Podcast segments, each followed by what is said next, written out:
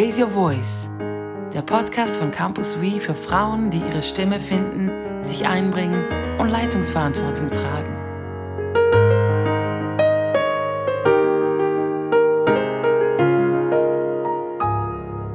Herzlich willkommen zum heutigen Podcast. Heute haben wir einen Gast bei uns, die Nicole Metzler. Hallo Nicole. Hallo Sabine, hallo miteinander. Und ich bin die Sabine Fürbringer und wir werden uns heute so ein wenig entlang der ganzen Thematik von Haupt- und Unterordnung weiter bewegen. Das haben wir ja im letzten Podcast so angerissen, diese Thematik. Und auch heute werden wir uns mit diesen Lebenswelten, in denen Frauen sich bewegen, so in der Gesellschaft, im Beruf versus ihre Rolle, die sie in der Familie einnehmen. Damit werden wir uns beschäftigen. Und das Besondere, dass wir die Nicole heute bei uns haben, ist, dass sie aus einem ganz anderen Kulturkreis kommt. Nicole lebt mit ihrem Mann und ihren beiden schulpflichtigen Söhnen normalerweise in Kuba.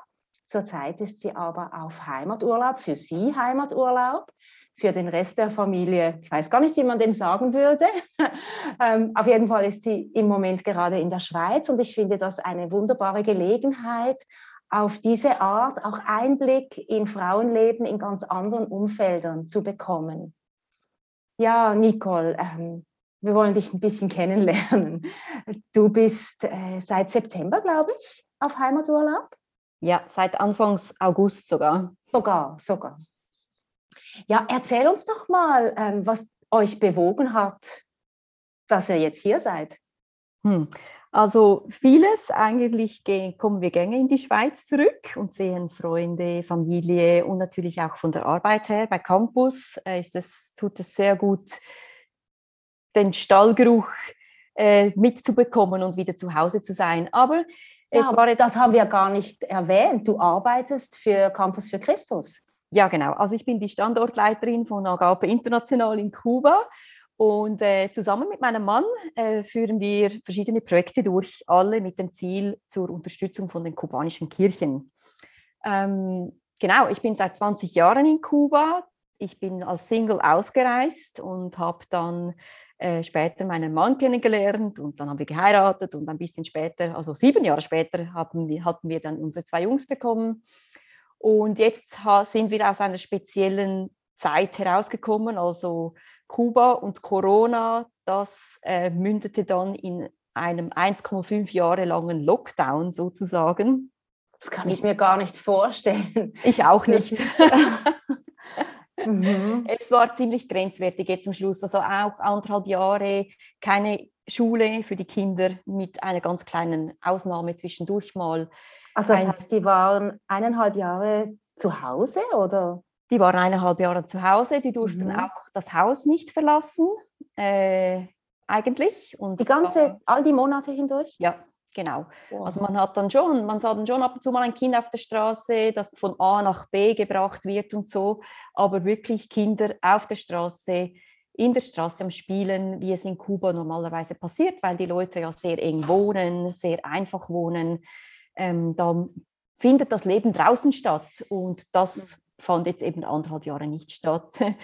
ähm, wir sind sehr ähm, privilegiert. Wir haben ein Haus, ein großes Haus, wir haben einen Garten. Also ja, unsere Kinder haben das super gemacht, diese anderthalb Jahre. Aber eigentlich kann ich dir auch nicht sagen, wie es gegangen ist. Einfach einen Tag Aha. nach dem anderen nehmen. Das, ähm, die hatten ja dann auch keine Schule. Äh, unser Homeschooling war sehr so rudimentär. Und wir haben dann nach den ersten Anfängen, nach den ersten drei Monaten Homeschooling, haben wir dann aufgehört mit dieser Übung. Also ich sage so kurz bevor wir davor waren, uns einander gegenseitig umzubringen, haben wir dann aufgehört und haben dann ähm, einen Privatlehrer angestellt. Und der hat mit den Kindern neun Stunden die Woche gearbeitet. Das war's. Das ist ja nicht wirklich viel. Nein, ja, ja. Der, der, Rest der Zeit haben sie gespielt und ja. wir vertrauen ganz stark auf die Entwicklung ihrer sozialen Fähigkeiten. Also, und wir mussten ja arbeiten nebenan. Wir haben ein 16-köpfiges Team. Das musste irgendwie zusammengehalten werden. Einzelne Mitarbeiter sind 1000 Kilometer weg von uns, weil Havanna ist das eine lange, wie eine Banane, eine lange Insel. Also wir waren sehr beschäftigt bis gestresst oft. Also es gab schon einiges zu abzudämpfen an mhm. Sorgen und Emotionen. Ja, genau. Und, das, und das heißt, dass, also seid ihr deswegen jetzt ein paar Monate in die Schweiz gekommen oder war das sowieso auf dem Radar?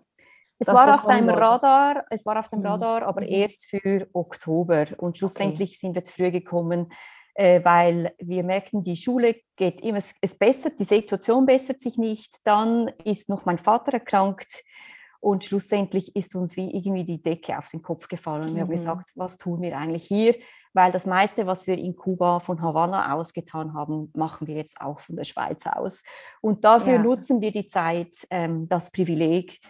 Ähm, wir haben Ferien gemacht, wir sehen meine Familie, wir ermöglichen, dass meine Eltern ganz viel Kontakt haben mit unseren Kindern im Sinne von, ja, wenn, wenn sie dann irgendwann mal nicht mehr da sind und man weiß es halt nicht, wie lange, wie lange sie noch unter uns sind. Und wenn, wenn wir dann einfach in diesem Kuba hocken und die Zeit uns davonläuft, haben wir gemerkt, nee, wir kommen hierher und das mhm. nutzen wir mhm. jetzt. Mhm. Ja, ich finde es natürlich super, dass ihr hier seid. Ich schätze es immer sehr, äh, wenn ihr diese Abstecher in die Schweiz macht. Und ich finde es auch äh, immer wieder spannend, mit dir zu sprechen. Wir kennen uns ja schon sehr lange. Wir ja. sind beide schon hm, weit über 20 Jahre lang bei Campus äh, mit dabei. Und als wir uns kennengelernt haben, da warst du noch, du warst lange immer die Jüngste, so, die jüngste Mitarbeiterin. Und äh, du hast damals in der Finanz, äh, du, du warst die Finanzverantwortliche mhm. in deinen jungen Jahren damals. Und erzähl doch ein wenig, wie das gekommen ist, dass du ähm, ja, diese europäische, dieses europäische Umfeld verlassen hast und so ein eigentlich ganz neues Leben angefangen hast. Zumindest von außen so macht es den Eindruck. Mal, es stimmt schon. Es ist schon ein sehr neues Leben und die Wechsel sind schon ähm, markant im Leben. Also mhm. es kam auch noch dazu, ich bin dann ausgereist vor 20 Jahren und es ist nicht so, dass ich jetzt irgendwie in ein bestehendes Team kam, in Kuba gab es einfach nichts. Also äh, vom Campus Schweiz her gab es kein Team und da, das war eigentlich eine Pionierarbeit. Also ich ging da hinaus und hatte drei, vier Kontakte und ein paar Projektideen, die wir schon, an, die wir schon begonnen hatten ein bisschen. Und das war es dann. Und mit dem habe ich dann meine Arbeit und mein Leben aufgebaut. Mhm. Also es mhm. ist schon, ja, es war schon nicht einfach ein Spaziergang.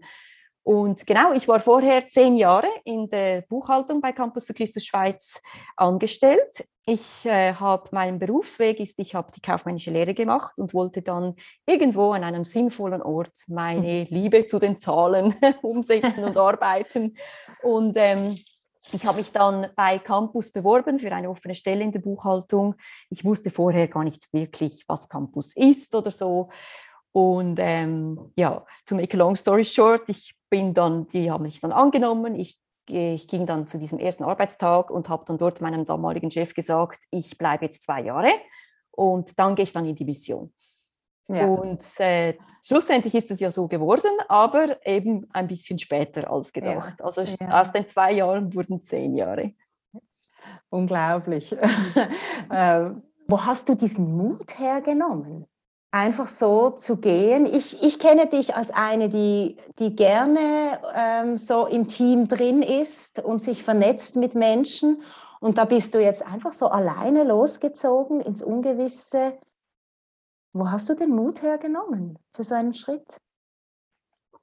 Also Mut, ja, ähm, ich weiß gar nicht. Ich, hab, ich hatte irgendwie nie das Gefühl, dass ich jetzt besonders eine mutige Person wäre, ehrlich gesagt. Aber ähm, ich glaube ganz fest oder ich habe ganz fest erlebt, wie Gott mich äh, trainiert hat und darauf vorbereitet hat.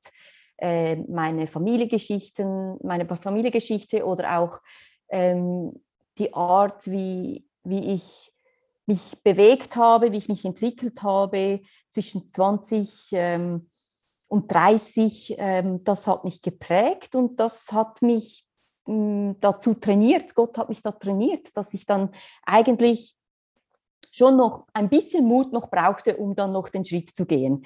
Aber die, die Umstände, die haben sich dann so entwickelt, wie ich auch offen war dazu und trainiert wurde. Und ähm, zum Teil musste ich dann auch aktiv suchen. Also es war nicht so, dass das einfach so in, mir in die Schoß gefallen ist. Also ich bin dann auch nach Südamerika und habe andere Jobs, Möglichkeiten ähm, abgeklärt, also innerhalb von Campus international und dann hat sich einfach so eins das andere gegeben und da musste man ein bisschen Nein sagen da und da vielleicht Ja und mal weiterschauen und am Schluss kam schon noch der Moment, wo ich dachte, okay, jetzt komme ich an eine Kreuzung, was mache ich? Und da muss man einfach eine Entscheidung fällen. Braucht es Mut dazu? Ja. Aber ähm, das lernt man ja im Leben, oder? Irgendwie. Weil sonst bleibt man stehen, oder? Ja, ja. Ich meine, eine Besonderheit, ich, ich habe bei dir, ich habe verschiedene Freundinnen auch, die so mit diesem Gedanken gespielt haben, die so, oder das an sich herankommen ließen. Und da war immer so die Frage, soll ich als Frau allein jetzt diesen Schritt machen? Oder soll ich mir irgendwie den richtigen Mann dazu angeln? soll ich warten, bis der irgendwie aufkreuzt? Oder wie bist du mit dem umgegangen? War das für dich gar keine Frage? Oder? Es war eine Frage, ja. Ich habe mich ähm, fest mit dem auseinandergesetzt und bin dann zum Schluss gekommen, ähm, meine Berufung wird nicht äh, in erster Linie definiert über meinen Zivilstatus. Ähm, und habe dann definitiv entschieden, ich warte nicht, äh, bis der kommt. Und ich hatte dann zwischendurch auch eine Phase, wo ich dachte, mir wäre lieber kommt gar nicht, weil das Leben ist viel einfacher ohne Mann. so. Aber es wäre auch ein bisschen langweiliger jetzt schlussendlich. Das muss ich jetzt sagen als verheiratete Frau. Und ich möchte auch nie mehr ähm, äh, ich, ich äh, möchte nie mehr zurück. Also es hat eindeutig die Lebensqualität gesteigert, das Verheiratetsein, aber es war nicht meine erste Priorität und ich, ich wollte keine Zeit verlieren aufs Warten. Auf was denn? Ich, ich wollte Gott dienen und das kann man mit jedem Zivilstatus. Und mittlerweile bist du ja sogar noch Mutter geworden. Also da, da haben sich um dich herum einige Menschen geschart. Welchen Einfluss hat das auf die Art, wie du arbeitest? Oder auch, wie, wie arbeitet ihr als Ehepaar? So besonders, dass ihr einerseits verheiratet seid und andererseits auch im gleichen Ministry so drin involviert seid? Mhm. Also das Kinderkriegen war nochmals eine ganz andere Kiste. Also so verheiratet sein, einen Partner haben, das, äh, wo ich dann den Mut hatte, voll, da brauchte ich wirklich Mut, weil man gewöhnt sich ja auch ein bisschen ans Alleine sein und ähm, man gewinnt ja auch gewisse Sicherheit im Alleine sein und dann das irgendwie loslassen und sich auf einen, ein neues Abenteuer äh, einlassen, auf einen Mensch einlassen, das fand, das fand ich schon sehr mutig, ja, von mir. Also ich bin doch eine mutige Person, ja. genau, merke ich jetzt gerade. Ähm, aber das mit dem Kinderkriegen war nochmals eine andere Kiste. Wir haben uns das sehr intensiv überlegt. Wir sind beide nicht so die Native Parents Guys, also so, wir haben beide nie gesagt, äh, oh ja, genau, Kinder wollen wir unbedingt ähm, das war für uns eine echte, ernsthafte Frage. Mhm. Wollen wir überhaupt? Ja, nein. Und haben wir uns ein bisschen schwer getan. Und als es dann doch so weit kam, ähm, hat es doch das Leben viel mehr durcheinander gebracht, als jetzt nur in Anführungszeichen zu heiraten. So. Ja. Äh, weil natürlich Kinder ähm, schon das ganze Leben durcheinander bringen und du musst als Paar äh, musst du ganz neu definieren, ganz neu, musst du deine Rollen nochmals neu definieren. Und wenn beide äh, arbeiten wollen, dann müssen klare Strukturen her. Es, es braucht ein bisschen Abenteuerlust. Äh, beide müssen bereit sein zu verzichten. Ähm, also ich habe das Gefühl, äh, wenn beide Eltern arbeiten wollen, dann muss man schon einiges verzichten. Einerseits mit den Kindern manchmal und andererseits aber auch im Beruf. Also ich sage nicht, man, irgendeiner oder beide müssen auf Karriere verzichten. Ähm, wobei das ist ja nicht unser Umfeld jetzt als Missionare, aber es gibt ja auch eine Art Karriere im Missionarsdasein. Ähm, ich glaube nicht, dass man da verzichten müsste, aber äh, die Sachen gehen halt einfach viel langsamer. Also wir haben jetzt zwei Jungs, die sind jetzt acht und zehn Jahre alt. Man ist dann zehn Jahre da drin mhm. und diese, diese Menschen mhm. müssen begleitet werden und da muss man vieles Persönliche zurückstellen, viele eigene Ideen vielleicht zurückstellen und vielleicht zieht sich einfach ein bisschen in die Länge. Ähm, aber ich denke, auch Kinder gehören zur Berufung dann schlussendlich, wenn sie mal dann da sind. Und an ihnen wächst man ja auch und an ihnen, ihnen man dient ihnen und, in de, und sie dienen auch uns, indem dass man als Mensch ja auch wächst. So, also es ergibt, es ergänzt sich dann schluss alles, schlussendlich alles. Ja, das kann ich eigentlich nur bestätigen, dass das so läuft. Ähm, ist interessant. Ich habe heute mit einer anderen Frau gesprochen und sie hat mir erzählt aus einem Gemeindekontext, wo das so üblich ist, dass Ehepaare in der Leitung drin sind. Und wir haben darüber gesprochen, dass die Ehedynamik, wo traditionellerweise immer noch so das Bild herrscht, der Mann ist so derjenige, der vorangeht, der die Verantwortung trägt, ähm, wie sich das dann auch abfärbt auf die Art und Weise, wie sie zusammenarbeiten oder wie sie die Rollen aufteilen, die sie wahrnehmen im gemeindlichen Kontext. Und da knüpfen wir jetzt ein bisschen an bei diesem letzten Podcast oder diese Frage, ähm, wer trägt die Hauptverantwortung oder eben wer ist so wer darf sich eher beim anderen so abstützen? Äh, wie handhabt ihr das? Also wie handhabt ihr das in eurer Ehe und wie sieht das aus in eurem Ministry? Wie macht ihr das? Ähm, ist so eine komische Frage. Also ich verstehe sie natürlich voll und ganz, aber es ist so kein Thema bei uns. Also das Thema bei uns ist, ähm, einerseits die, die Rollen, die wir in unserer Familie ausüben, als Vater, als Mutter, als Ehepartner, ähm, auch dann das ganz praktische Zeugs, wer macht was, weil die mhm. Familienkiste, die muss ja irgendwie funktionieren. Am Schluss vom Tag muss man ernährt sein, man muss, äh, man muss geduscht sein und alle müssen irgendwie zufrieden sein, wer macht was. Und das teilen wir einfach auf, irgendwie. Ja. Also jeder macht ein bisschen alles ähm, und, und wir teilen es auf. Ganz praktisch zum Beispiel, bevor noch die Kinder da waren, habe ich gesagt, beide arbeiten, beide haben eine, eine, eine Mission zu erledigen, eine Arbeit und Haushalt ist auch jetzt eine von denen und wir teilen das auf. Also dann hat einfach Montag bis Sonntag hatte ich die Küche und ich war dann zuständig zum Kochen, einkaufen vorher natürlich, abwaschen und so weiter.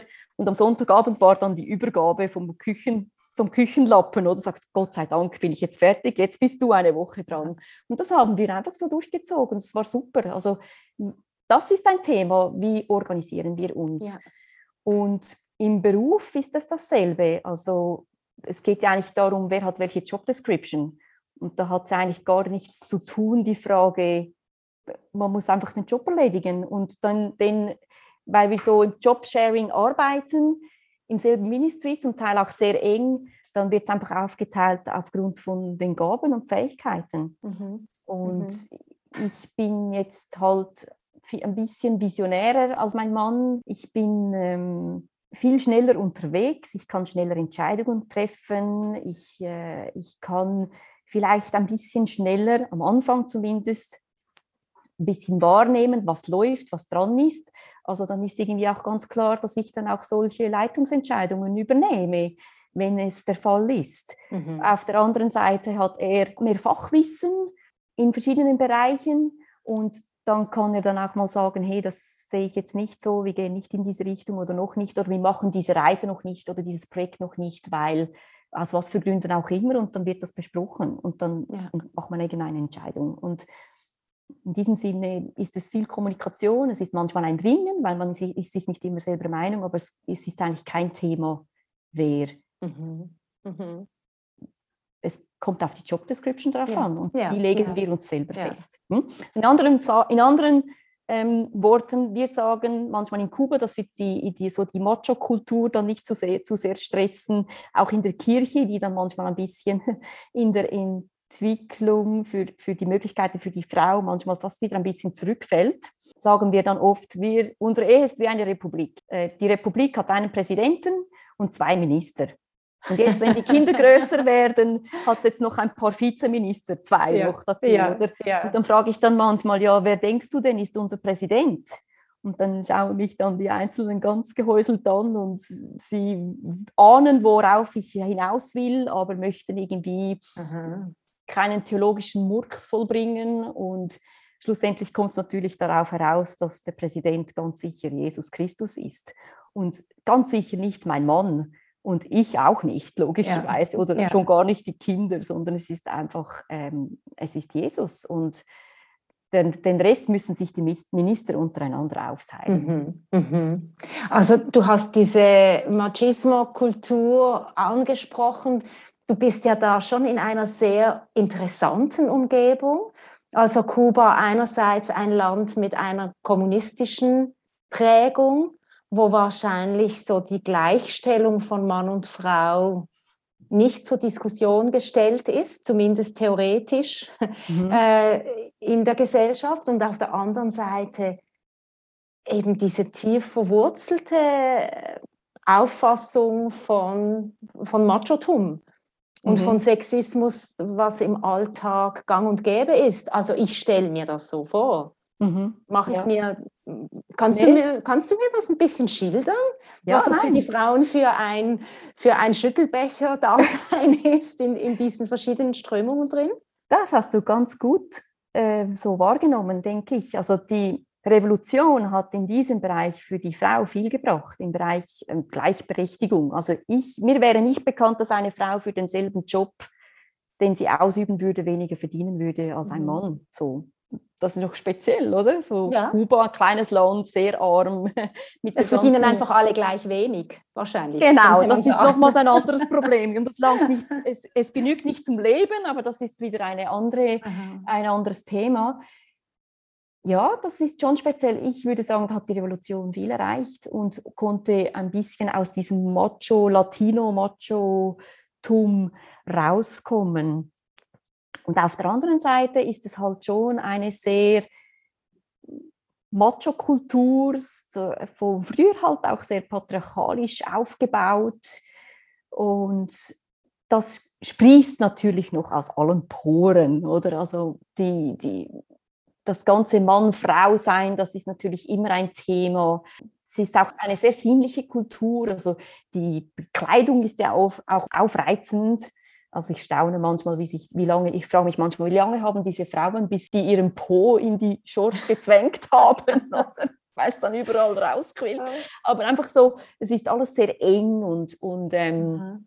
es, die Hüften werden da geschwungen und den Frauen wird nachgepfiffen. Und manchmal ist es noch ganz nett und manchmal ist es aber auch äh, ziemlich ähm, daneben und, und schmierig. Aber es ist schon allgegenwärtig und mhm da muss sich Frau schon noch ein bisschen auch definieren, diese Kultur, oder? Und, und sie lernen ja auch, sie haben auch gelernt, dass das eine Waffe ist, also die Sexualität, und die kann man auch einsetzen.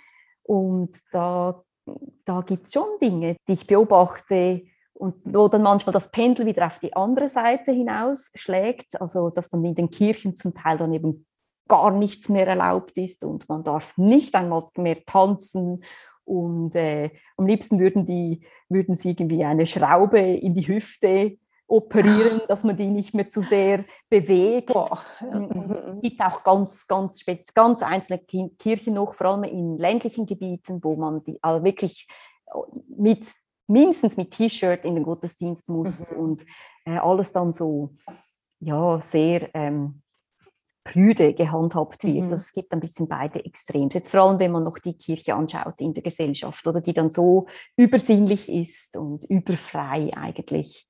Aber in diesem Sinne bewegen sich die Frauen oft dann auch sehr selbstbewusst. Also so ähm, man, das Sozialnetz verhält relativ gut also als Frau kann man sich das auch durchaus leisten, irgendwie ein, zwei Kinder haben, keinen Mann zu haben und irgendwie geht das Leben vorwärts. Ja, ja. So, also nicht, dass ich jetzt das äh, äh, toll finde, wahnsinnig, aber in diesem Sinne sind sie dann auch sehr selbstständig.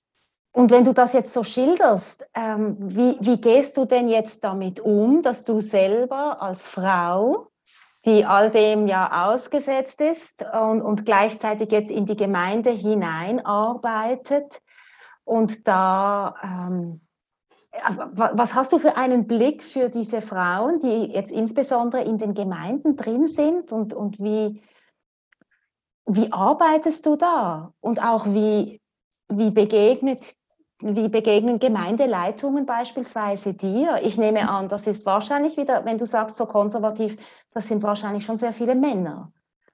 Da ja, also in den Leitungspositionen sind äh, meistens nur Männer, äh, mhm. oft nur Männer. Es gibt schon Ausnahmen, also wo auch äh, Gemeinde, Verbandspräsidentinnen da sind, aber das ist schon sehr die Minderheit. Mhm. Und die Frauen sind schon sehr aktiv in den Kirchen. Also sie haben äh, vor allem dort, wo die Kirchen sehr schnell gewachsen sind in den letzten 25 Jahren, haben sie viele Leitungsfunktionen innen gehabt. Und interessant ist meine Beobachtung, dass sobald sich dann die Kirchen ein bisschen mehr institutionalisiert haben, dann kamen mehr Strukturen rein und dann wurde es wieder so mh, hm, ja, patriarchalisch. So. Dann mhm. plötzlich sind dann diese Jobs wieder rausgefallen für die Frauen oder es wurden dann halt einfach nur Männer gewählt und so. Ähm, und sie sind sich schon, einzelne Gemeinden sind sich jetzt langsam dem Problem bewusst, also dass sie irgendwelche Stellen besetzen müssen und da gibt es einfach keine Männer dazu. Mhm. Und, dann, und diese Stellen sind aber eigentlich nur für ordinierte Pastoren und die werden ja gar nicht ordiniert. Also wenn es eine Frau ist, also es gibt schon solche Beispiele und da wurschteln sie sich irgendwie durch. Ähm, ich selber, ich mache einfach meinen Job. Also ich bin ja nicht in irgendwelchen Leitungs Gremien involviert von den Kirchen in diesen Strukturen. Ich komme ja immer noch aus, ähm, ich bin die Vertreterin von Agape International, ich vertrete mein Werk und ich führe meine Projekte durch und da beginnt die Entscheidung schon ganz früh, wollen Sie mit uns zusammenarbeiten oder nicht. Und wenn Sie dann mal Ja sagen, dann bin ich dann halt einfach da. Mhm. Und Sie müssen mit mir Vorliebe nehmen. Und meistens geht es ja nicht um diese Prestige-Jobs, wo dann eben so Männer dominiert sind, also der Pastor, der Ordinierte oder der Präsident. Ähm, und dann können sie auch damit umgehen, jetzt die ganz Konservativen. Ja. Äh, für viele ist es in diesem Rahmen, wo ich arbeite, kein Problem. Es kommt ja. dann mehr zum Zug dort, wo wir unsere Leiterschaftsschulung zum Beispiel, die wir haben, wo wir dann eben ganz bewusst ähm, junge Männer und junge Frauen ansprechen und die Berufung von jedem Einzelnen fördern möchten. Und da kommen wir manchmal schon in einen Clinch. Aber es gibt auch andere Bereiche, wo wir dann in Clinch kommen. Wenn die Leute dann einfach irgendwie so aus, ausbrechen aus dem System raus, dann gibt es auch in anderen Bereichen gibt es ähm, schwierige Situationen mhm. und da mhm. müssen dann die Leute ihr Leben wieder selber in die Hände nehmen. Mhm. Wir versuchen sie zu fördern, wo es geht aber schlussendlich müssen sie dann ihren Weg selber gehen. Mhm. Und dann gibt es Einzelsituationen, da, da benutze ich ganz bewusst so den Ausländerinnen-Joker. So, das mache ich schon auch mal, dass ich dann einfach äh, sage, in diesem Sinne das auch bewusst nutze, dass ich Ausländerin bin, Europäerin bin und dass es bei uns ein bisschen anders zu und her geht, auch wenn es zum Teil gar nicht der Fall ist aber dass ich halt einfach sage, ich bin ich und ich mache meinen Job und ähm, das ist jetzt so, also man akzeptiert es oder man akzeptiert es nicht. So. Ja, ja. Spannend, die Ausländerin in Kuba, oder? Du spielst diese Karte. Ich äh, möchte dich bitten, noch umgekehrt auch mal eine Karte zu zücken in diesem Spiel. Also du bist jetzt die Kubanerin quasi in der Schweiz oder hier in, eurem, in unserem europäischen Kontext. Und du wirst natürlich dadurch auch ein bisschen einen differenzierteren oder anderen Blick auf unser Leben hier und aufs Frausein auch hier. Gibt es Dinge, die dir auffallen, jetzt so aus deiner anderen Lebenswelt, wo du sagst, das, das finde ich irgendwie merkwürdig oder das freut mich, ähm, was ich hier beobachte? Oder fällt dir irgendwas auf? Ja, ja, ja, natürlich. Ähm, ich, ich kann aber von meiner Generation wie sprechen. Also ich bin nicht mehr 20, 30. Das ist noch schwierig zu beurteilen für mich jetzt, was mhm. bei den ganz Jungen abgeht. Aber als erstes, ähm, was mir auffällt, ist schon, dass ich einfach einen ganz tollen Mann habe. der ist jetzt einfach so gut und ich bin so froh, wie wir das zusammen schaukeln, diese Familie und Arbeitskiste und dass, dass wir hier in diesem Bereich Mann, Frau so diese Kämpfe wirklich nicht haben. Es ist so mhm. ein Geschenk und ich spüre, da ist er vielen Schweizern voraus, obwohl er ja aus einer Macho-Kultur kommt. Ich weiß nicht, wie Gott dieses Wunder gemacht hat, mhm. aber er hat es gemacht und ich habe es an meiner Seite. Ähm, das ist schon, schon speziell. Und ich spüre schon in der Schweiz, wie schwierig das ist. Also im Sinne von, dass Familie und Berufsleben zusammenzubringen in der Schweiz ist eine riesige Herausforderung. Und, und woran liegt das? Lässt sich das irgendwie orten? Ich denke schon, das liegt schon noch an der Familienpolitik, die in diesem mhm. Bereich meinem Geschmack, für meinen Geschmack sehr langsam vorwärts kommt, dass, da, dass es da noch viele Hürden gibt, die die Familien äh, durch springen, hinüberspringen müssen, wenn beide eben auch berufstätig sein wollen. Dass vieles vorausgesetzt wird, äh, dass dann eben einer wirklich voll Gas geben kann und der andere muss dann ewig zurückstecken. Und wahrscheinlich einer Gas geben kann und die andere zurücksteckt, weil das Meistens, ist, ist dann ja. Fakt in den Familien. Die Strukturen sind mhm. schon noch so mhm. und das, ist, das macht einen schon ein bisschen traurig. Und ich spüre, wie privilegiert wir sind, auch als Missionare, also so ein Werbespot zum Missionar werden. man, man, kann schon viel, man kann vieles selber sich erarbeiten und die Strukturen selber sich erarbeiten, als wenn man jetzt einen normalen Job bei einer Firma hat, wo es da Chefs gibt und es müssen Auflagen erreicht werden, es müssen Absätze äh, erreicht werden. Das sind schon ganz andere Situationen, wo viel Druck da ist. Und mhm. den haben wir nicht. Und das mhm. ist, ist eigentlich sehr traurig. Und dass das bei uns in der Schweiz, wo wir doch so modern sind, dass das noch der Fall ist. Es gibt einem schon ein bisschen zu denken. Ich finde das noch spannend, dass du das jetzt sagst, weil oh, ich weiß nicht, wie lange das her ist, vielleicht 15 oder 20 Jahre ist das her, dass die äh, Frau des internationalen Leiters von Campus für Christus, die war, also dieses Ehepaar war in der Schweiz und die Frau, die hat dann so mit den Campusfrauen einen Nachmittag gemacht, so wie man das gut kennt, so diese Frauennachmittage. Interessanterweise hat die aber dann, äh, ja, sie hat natürlich äh, schon mit, mit verschiedenen im Vorfeld gesprochen, verschiedene Frauen kennengelernt in der Schweiz. Und sie hat nachher gesagt, sie kommt so weit rum in der ganzen Welt, auf allen Kontinenten und ist ja immer in diesem Kontext derselben Missionsbewegung. Und sie hat gesagt, in keinem anderen Land sei ihr das so stark entgegengekommen, wie schwierig das es für Frauen ist, teilzuhaben irgendwo in einem Ministry. Wow. Also das hat mich noch so, das, ich, ich, erinnere mich noch genau daran, dass sie das gesagt hat und ich habe mir dann so vorgestellt, ähm, ja, wir so super entwickelte Nation im Vergleich zu vielleicht einem afrikanischen Land, wo alles einfacher zu und her geht, aber wo eben die Familienfrage oder die Kinderbetreuungsfrage anders gelöst ist. Mhm. Also wo es vielleicht noch einen größeren Kontext gibt oder wo die Kinder sowieso immer mit überall dabei sind. Ähm, das hat, das hat mich damals getroffen, weil ich selber natürlich in der Rolle war einer Mutter, die damit gekämpft hat. Wie mache ich mhm. denn das jetzt? Mhm. Aber ich finde das noch verrückt, dass du heute ähm, ja, so auf, auf uns als Nation blickst und sagst, hm, das fällt mir schon auf. Mhm. Mhm. Ja, es, es, ist also schon noch ein Armutszeugnis, oder? Das zu hören jetzt, dass, äh, dieser Vergleich, der da die, die Frau des ehemaligen Präsidenten gemacht hat, liegt es an den Strukturen, die halt bei uns so stark definiert sind, an der ganzen Maschinerie, die ja funktionieren muss. Irgendwo hat halt doch auch unsere, unsere, unser Fortschritt und unser Wohlstand vielleicht einen Preis. Und in Afrika oder irgendwo, da muss es einfach anders funktionieren. Vielleicht mhm. irgendwo wird, wirkt es dann ein bisschen natürlicher. Keine Ahnung, sehr speziell.